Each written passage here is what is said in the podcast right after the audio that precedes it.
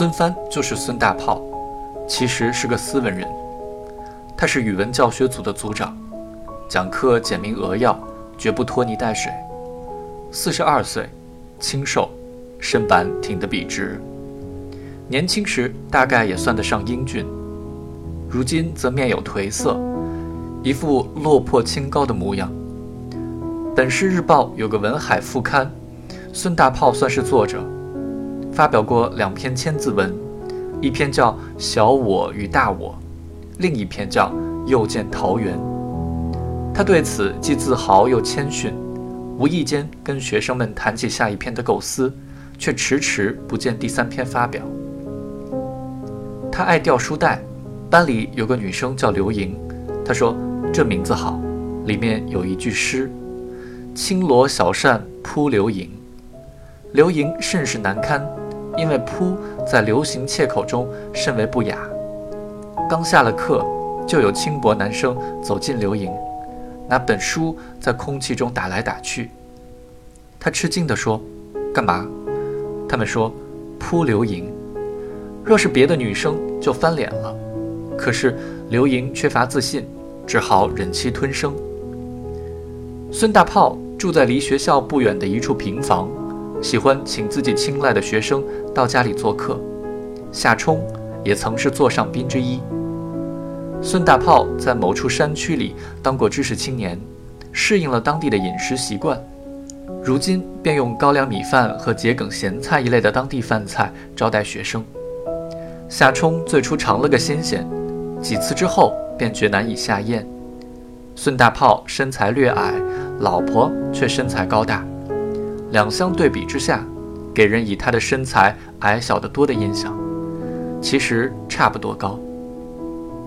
孙大炮总是迂腐地对学生们把妻子称为“你师母”。你师母闷声不语地操持着全部家务。孙大炮的写字台上盖着有机玻璃，玻璃下不像别人家那样有什么照片，倒是有一张熟宣小楷。写的是苏曼殊的诗：“气阔死生君莫问，行云流水一孤僧。无端狂笑无端哭，纵有欢肠已似冰。”你很有才华，孙大炮肯定地说。这让夏冲非常窘迫。吃罢了高粱米饭和桔梗咸菜，你师母默默地擦桌子洗碗。孙大炮就漱漱口，坐在写字台前谈古论今，慷慨激昂，也指点夏冲如何写文章，说最好的作家是老舍和沈从文。孙大炮鼓励夏冲向杂志投稿，夏冲绞尽脑汁写了几篇作文，要么试论下里巴人也是艺术，要么陈凡不扫一屋扫天下之我见，要么胜利湖游记。竟然发表了几篇，孙大炮为此颇有成就感。由此，夏冲从区图书馆借来了郑红旗下《骆驼祥子》和《编程》，通读一遍，顿觉长进不少。不过，他又觉得这些书里缺点什么，究竟是什么说不清楚。反正缺少了一点可以在狄更斯和屠格涅夫等人的笔下看到的东西。郑红旗下一类。对任何十六岁男孩来说，吸引力恐怕一般。不过，那种家常话的轻松流动之感，却给了夏冲相当深刻的印象。读完了，他要再借，孙大炮却阻止说：“学业重要，不可舍本逐末，平淡的才是最好的。”孙大炮总结陈词说：“似乎夏冲已如少年侠客，学成出谷，只要记住这一句箴言。”便可在江湖上立于不败之地，即便以后考中文系做耍笔杆子的工作，也可应对自如，不必担心。可是夏冲觉得，平淡这东西无论如何也失之平淡，正像糖总有一个缺点，便是甜。他也隐隐感到，老舍和沈从文并非全如孙大炮认为的那般朴实，这两位其实很有些心眼儿。当老师的多有好为人师的职业癖好，孙大炮尤其如此。无论是在单独指点之际，还是上课之时，他的消瘦的脸颊都陡然焕发神采，目光炯炯如燃烧一般。在课堂上，他笔直地挺立着，后背仿佛一把利刃，用手指关节在讲桌上一下一下敲打着，迂阔郑重清高地说：“文章千古事，得失寸心知啊。”夏冲对此既有好感，又感到可笑。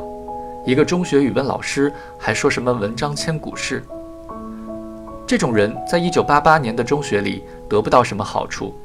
只不过是个表面受人尊重，其实受人排挤的家伙罢了。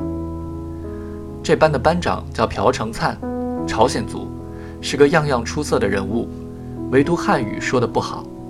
别人说这逼如何如何，指第三人称单数，他不明白是粗口，只当是个时髦说法。教导主任带人到教室里检查卫生，提出若干意见，朴成灿严厉地对值日生说：“听见没有？”按这逼的意见马上办，结果就是写检查。朴成灿消息灵通，有一次问夏冲：“姚汉这逼跟人有不正当关系，你知道是跟谁不？”姚汉是班里的一个女生，不正当关系这种话由朴成灿嘴里说出来是什么意思，委实难以捉摸。夏冲反问：“谁？”朴成灿说：“我不知道啊，所以问你这逼。”夏冲便嗤之以鼻，也是朴成灿对夏冲说：“孙大炮这逼打老婆，这话简单，不会有歧义。”夏冲就不得不信了。瘦小的孙大炮居然殴打高大的你师母，夏冲主观臆断，这都是孙大炮的怀才不遇所致。有一天，夏冲提前到了学校，早自习还有十分钟才开始，便在楼下踢球。远远看见孙大炮和校长并肩走进了校门，想躲开已经晚了。正是从这个早上起，夏冲对孙大炮暗暗鄙薄起来。在身躯伟岸的武校长衬托之下，孙大炮显得尤其瘦小，无足轻重。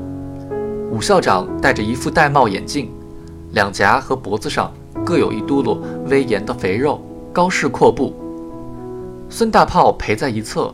上身殷勤地倾着，头却微微后仰，似乎要挣脱出去。这个别扭的姿势让夏冲有个印象：孙大炮的头和腰就像马季的相声里说的似的，意见不合。他的腰不由自主地要折下去，头却要勉为其难地维持清高。斜肩铲翘他做不来，不卑不亢他也不行。夏冲远远看见孙大炮嘴巴开合，啰里啰嗦。却一句没听见。武校长缓缓地点头回应：“行，你办吧。”声若洪钟，鼻孔里喷出两团磅礴的白气，状似烈马。对比之下，孙大炮的嗫嚅甚是明显。这时，孙大炮发现夏冲在违法踢球，愣了一下，停了停，才说：“什么时间踢球？”愤怒的声音中竟夹杂着惶恐，微微颤抖。夏冲一时无语，抱起球走回教室，回头一瞥，在武校长的脸上认出了那种没有表情的表情，那正是陈雷在街上看到被他的狗吓住了的行人的表情。孙大炮与夏冲的师生之谊渐渐的荡然无存，夏冲再也不能跟老师们友好平静的相处了。这帮把各种愚蠢的说法当作真理、深信不疑的蠢货，鬼话连篇。以己昏昏，使人昭昭，尿桶都比这学校的气味好。至于武校长，永远指点江山，谈笑风生。夏冲发现，这世上最可恨的就是谈笑风生。寒假前，夏冲传抄了一个叫做《巴比伦公主》的小说，被英语老师袁娟发现了，拿回办公室鉴定，确认为黄色手抄本。